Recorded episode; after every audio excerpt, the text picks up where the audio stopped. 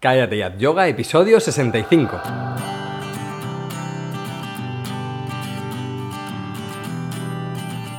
Bienvenidos a Cállate Yoga, el podcast en el que hablamos de yoga, de la práctica, la teoría, las escuelas, los maestros, las posturas, los libros y todo lo relacionado con esta maravillosa práctica. Hablamos de yoga de manera normal, con los pies en la tierra y con sentido del humor. Hablamos de yoga en definitiva como si lo hiciéramos de cualquier otro tema. Soy Jorge Caballero, un practicante de yoga que también imparte clases desde hace tiempo.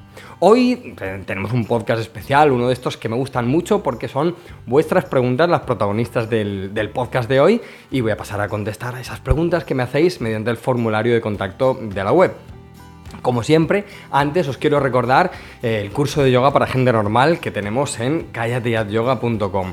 Eh, siempre os digo qué es o no, qué secciones tenemos en el curso de yoga, pero hoy voy a hacerlo diferente. Quiero deciros qué hemos hecho esta semana en el curso de yoga. Pues veréis, esta semana en el curso de yoga hemos tenido dos clases, dos rutinas de, de yoga. Una de una hora, que se titula Con el foco en lo emocional. ¿Y qué hemos hecho? Hemos practicado de una forma un poquito diferente, notando, viendo y estudiando las sensaciones que tenemos internamente, en el yo interno, en el yo profundo, de todo lo que está ocurriendo externamente con nuestra musculatura, ¿eh? nuestra estructura, los órganos internos y demás. O sea que nos colamos ahí dentro para ver lo que decía Patanjali. ¿eh? la otra rutina que hemos hecho es cortita, ha sido de media hora y hemos hecho una clase para el descanso y la descongestión de toda la espalda. ¿De acuerdo? Eh, ¿Qué más tenemos? Bueno, pues teníamos un vídeo dedicado al Dhammapada, este texto budista que mm, tan rico es este, este, texto que son las palabras del, propio Buda y bueno, pues mm, estoy haciendo una serie de vídeos como, eh, bueno, pues reflexiones a, estos versos del Dhammapada. Y luego hemos tenido dos episodios, o, dos clases, mejor dicho, del el laboratorio. Eh, en una clase hemos visto, bueno, pues cómo mejorar el dolor de rodilla en Utita Trikonasana y cómo mejorar el tendón de Aquiles, porque a veces duele el tendón de Aquiles y hemos hecho un vídeo en el que mejoramos con un ladrillo las dos cosas. Y luego teníamos otro vídeo en el que eh, hemos hecho Sarvangasana con un soporte especial para cuando hay rectificación cervical bien sea que tengáis rectificación cervical o un alumno tenga rectificación cervical. Así que esto es lo que hemos tenido en la sala de práctica, por 10 euros al mes podéis entrar a todo el material que hay, más de 200 horas de vídeo ya, y podéis entrar ahí y verlo todo y consumirlo todo. Así que nada, ya sabéis, yoga.com, el curso de yoga para gente normal. Y ahora sí, vamos con las preguntas, em, que, que, al final es lo que, lo que importa hoy, son vuestras preguntas. La primera pregunta la hace Rosario desde Valencia y me dice, Hola, gracias por todo lo que compartes. Mi pregunta es, si tengo presión alta o soy una persona mayor, ¿no puedo hacer sirsasana? ¿Qué postura hago? Gracias y un abrazo. Bueno, eh, Rosario, pues mira, sirsasana, si se tiene, bueno, si eres mayor, no tiene nada que ver con hacer sirsasana o no. Tiene que ver más con tu práctica habitual. ¿Eh? Si tú eres una practicante, si tienes una práctica sólida, si normalmente haces, haces sirsasana, puedes hacer sirsasana. Lo de la presión alta ya es otra historia, ¿vale? Porque normalmente lo que se hace es hacer Adho Mukha Svanasana, ¿vale? En vez de sirsasana, Adho Mukha Svanasana. Entonces, ¿que eres mayor y no tienes presión alta? Pues nada, haces sirsasana si tú si tu musculatura y tus ajustes te lo permiten, si los homóplatos están bien en su sitio y tu, y tu cervical tiene espacio para trabajar, puedes hacer Sirsasana. Si tienes la presión alta, yo la cambiaría y haría eh, Adho Mukha Svanasana. Si es verdad que hay gente con mucha práctica que tiene presión alta y hace un poquito de Sirsasana, ¿de acuerdo? Pero como generalidad, y verás en todos los libros, como generalidad, no se hace Sirsasana con la presión alta y lo que se hace es cambiarla por Adho Mukha Svanasana o incluso Uttanasana o Medio Uttanasana, ¿de acuerdo? Bueno, la siguiente pregunta nos la hace Julie y nos dice, saludos Jorge. Soy una mujer deportista de 55 años, llevo practicando eh, trabajo con pesas desde hace más de 20 años. También soy nadadora. Practico clases de body balance. Hace unos meses empecé a practicar yoga en el gimnasio y también en mi casa. Me entusiasma el yoga y me gusta hacer sirsasana. Otra pregunta relacionada con sirsasana. Parece que lo he hecho a propósito, pero ha, surgido así. Eh, mi pregunta es, Teniendo en cuenta mi edad y la degeneración o el desgaste de las cervicales que conlleva la edad, ¿cuán saludable o perjudicial puede ser practicar la postura sobre la cabeza? Gracias por la atención. Fijaos que vienen dos preguntas eh, y más o menos nos, preguntan lo mismo. Bueno, eh, la de Rosario tenía más que ver con la presión alta. Y a Julie, mm, bueno, ya le he preguntado, mira, Julie, em, para hacer Sirsasana sí es verdad que tiene que haber una comprensión de ciertos mecanismos em, que se aprenden sobre todo en las posturas de pie. Entonces, cuando nosotros dominamos posturas como Utita Trikonasana, Virabhadrasana 2, y muchas otras, o Adho Mukha Svanasana, por ejemplo, que, la mencionábamos antes, en ese momento nosotros empezamos a tener una comprensión de nuestra cintura escapular que nos permite empezar a, hacer Sirsasana. Eh, por ejemplo, Prasarita Padottanasana también es un, es un eh, obligado conocer bien los, los, pormenores de Prasarita Padottanasana porque es la puerta de entrada a Sirsasana. Entonces, cuando nosotros comprendemos bien esas posturas y comprendemos bien cómo tenemos que trabajar en Sirsasana, no importa que tengamos 55 años, incluso no importa si estamos fuertes, porque la fuerza no tiene nada que ver con Sirsasana, tiene que ver más, mucho más con el ajuste. Evidentemente hace falta fuerza, como para todo, incluso para estirar los brazos en Virabhadrasana 2 o en Virabhadrasana 3 hace falta tener fuerza. Pero está más relacionado con el ajuste con la comprensión de cómo es el ajuste de la cintura escapular y con la comprensión de cómo tiene que estar nuestro cuello y nuestras cervicales. Entonces, como postura aislada, o si no tienes práctica de yoga, yo no haría sirsasana. Si eres una practicante veterana y quieres hacer sirsasana, puedes hacer sirsasana aisladamente. Pero si no tienes mucha práctica, Mm, intenta eh, introducir Sirsasana dentro de una secuencia que tenga sentido. Eh, por ejemplo, en el blog yo tengo un montón de secuencias que, puedes utilizar. En cuanto a lo del desgaste de las cervicales, evidentemente cuando hacemos Sirsasana, el espacio tiende a reducirse en las cervicales o en toda la espalda en toda la columna. Entonces, por eso te, indico que cuando hay buena comprensión del ajuste de la cintura escapular, del trabajo de los homóplatos, del trabajo de antebrazos y de la longitud del cuello, entonces con esa comprensión hay muchísima libertad en las cervicales y, y no te tienes que preocupar tanto. Pero claro, si tienes una patología, entonces ya sí que incluso puedes consultarle al médico. No obstante, cuando hacemos Sirsasana, nosotros tendríamos que tener la posibilidad de ajustar tanto que si empujásemos con los antebrazos pudiésemos levantar un poquito la cabeza del suelo, aunque sea unos milímetros. Eso es lo que nos va a decir si realmente tenemos potencia escapular y espacio articular en, las cervicales. Así que, bueno, pues, y si no, puedes hacer siempre Adho Svanasana o Uttanasana o incluso Sarvangasana, ¿de acuerdo? Así que, bueno, pues ahí queda, ahí queda esa respuesta, Julie. La siguiente pregunta me la hace John y es sobre el reparto de pesos en Tadasana y Uttanasana. Nos dice, buenas Jorge, ¿cómo debe ser el reparto de pesos en Tadasana para una correcta alineación? Me dijeron que se pueden considerar dos puntos de apoyo en los pies y debemos buscar repartir el peso equilibradamente entre ellos. Y que en caso de que haya algo desequilibrado, será la parte delantera del pie la que soporte algo más de peso.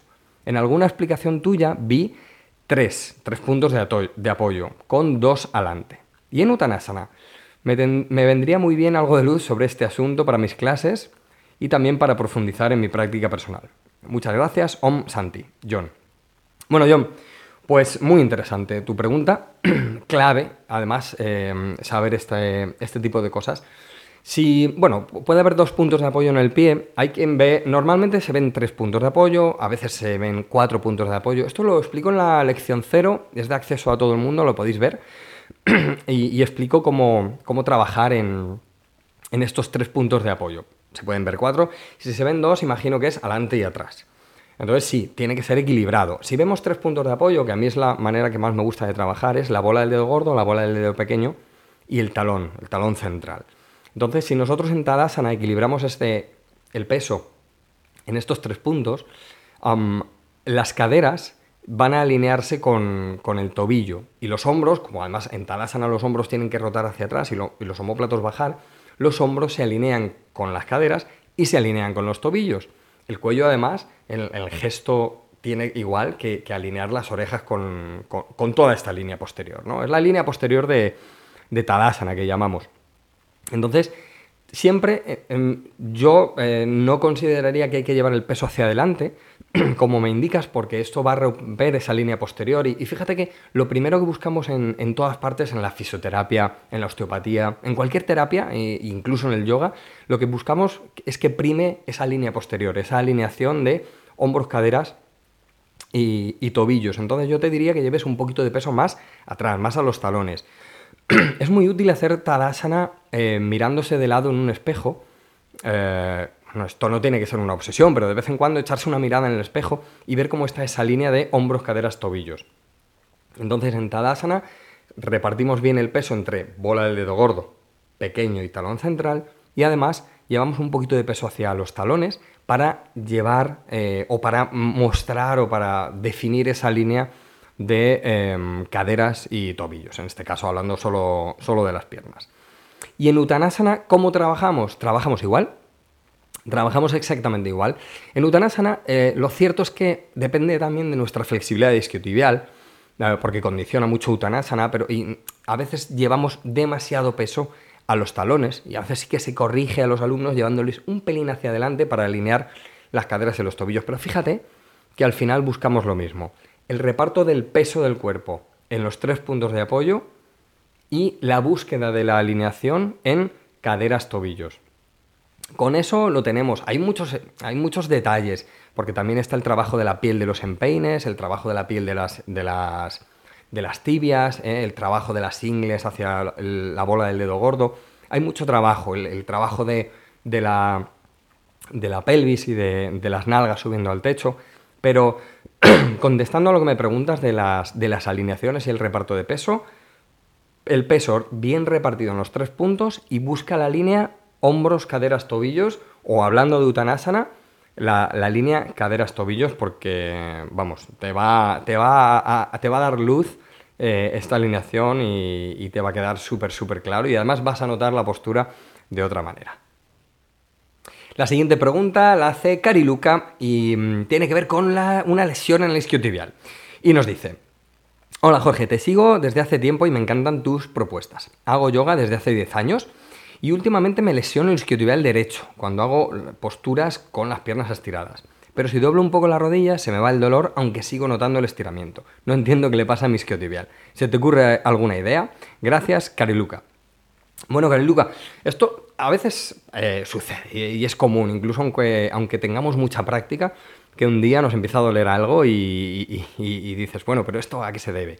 Mm, tal como me indicas que al doblar la rodilla sigues notando el estiramiento, pero se te va el dolor, eh, es difícil sin verte y, hacerte unas cuantas preguntas más.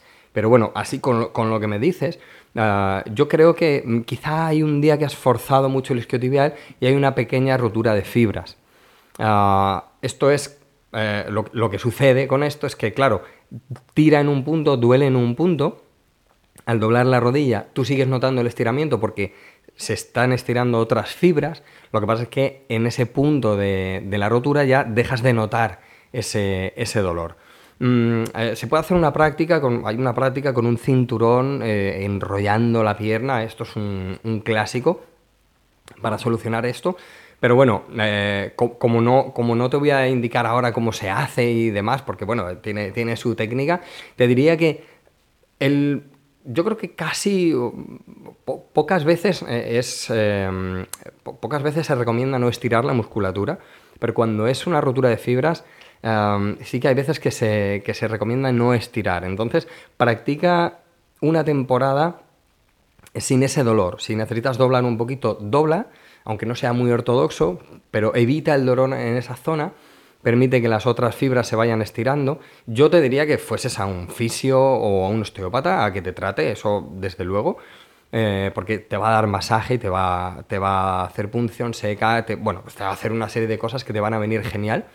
Y, ya no solo en, esa, en ese punto de la rotura de fibras, sino en, bueno, pues fibras anteriores, posteriores, eh, la musculatura que está cerca de esa, de esa rotura, pero que, que, estés una temporada practicando sin ese dolor, ¿eh? sin, sin, estirar del todo la pierna, doblarla un poquito y, intenta que, mm, bueno, pues hacer las posturas lo mejor que puedas, pero con esa, con esa pequeña rodilla doblada.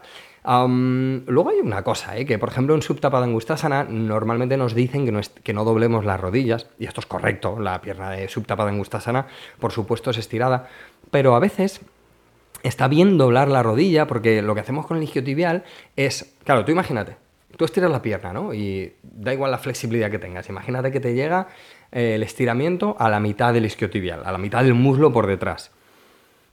Entonces siempre tiras de ahí, ¿no? Y tú vas avanzando y va subiendo el dolor hacia la, hacia la nalga, el dolor, bueno, el estiramiento.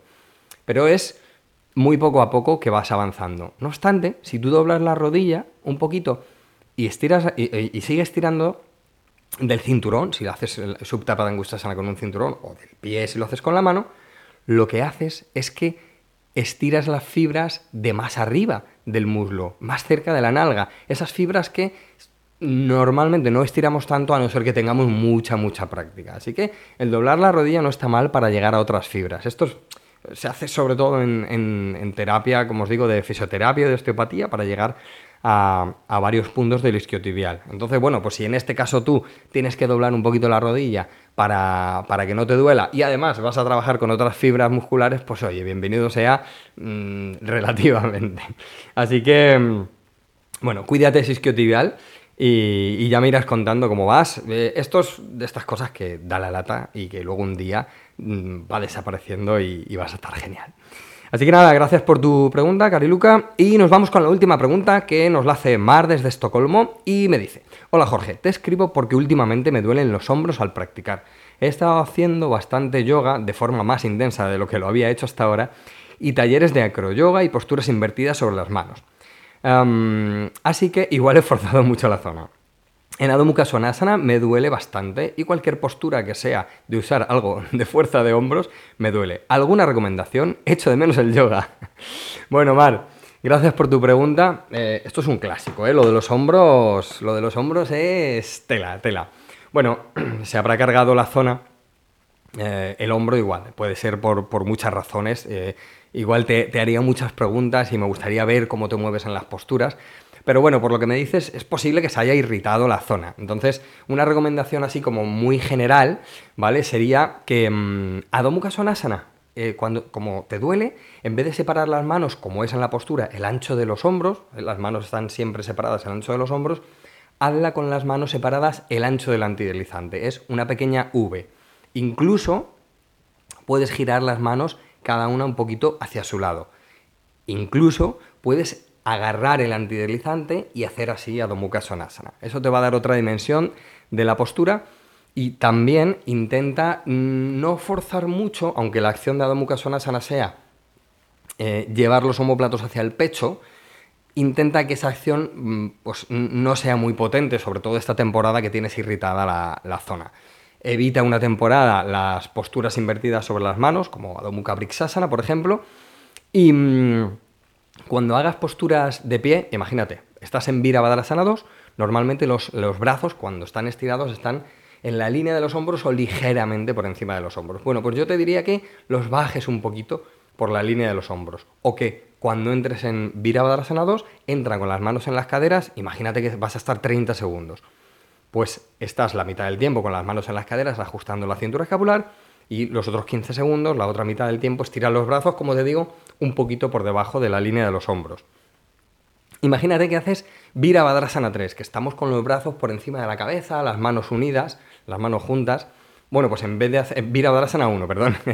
Entonces, en vez de estirar los brazos así, estíralos por encima de la cabeza, pero también en V eh, sin juntar las manos o sin llevarlas en línea, porque a veces se hace Virabhadrasana 1 con la mano en la línea del, hombro, hazlo en V. Es como si hicieras Urdhvastasana. ¿Sabes? Cuando hacemos Tadasana, Urdhvastasana, Tadasana, Urdhvastasana. Pues ese Urdhvastasana hazlo con los brazos en V, porque así pues vas a, eso, vas a dejar espacio en el hombro y, y vas a dejar que descanse un poquito la zona, porque según lo que me dices, está, está irritada. Así que bueno, son eh, tips muy generales, muy generales, pero creo que te van a servir eh, para, que descanse esa zona y, estés un poquito mejor. Así que nada, Mar, gracias por tu pregunta y a los demás, eh, bueno, pues espero que me sigáis acompañando en este pequeño y humilde viaje de yoga y que podamos seguir aprendiendo todos juntos porque al final ese es el objetivo del yoga y de la vida. Os animo a apuntaros al curso de yoga para gente normal y que os eh, apuntéis a esta comunidad de yogis y yoginis normales que estamos creando todos juntos poco a poco en callateayoga.com. Nos escuchamos en el próximo episodio. Espero que tengáis más salud, que estéis cerca de las personas que amáis y que os sintáis seguros y en paz. Namaste.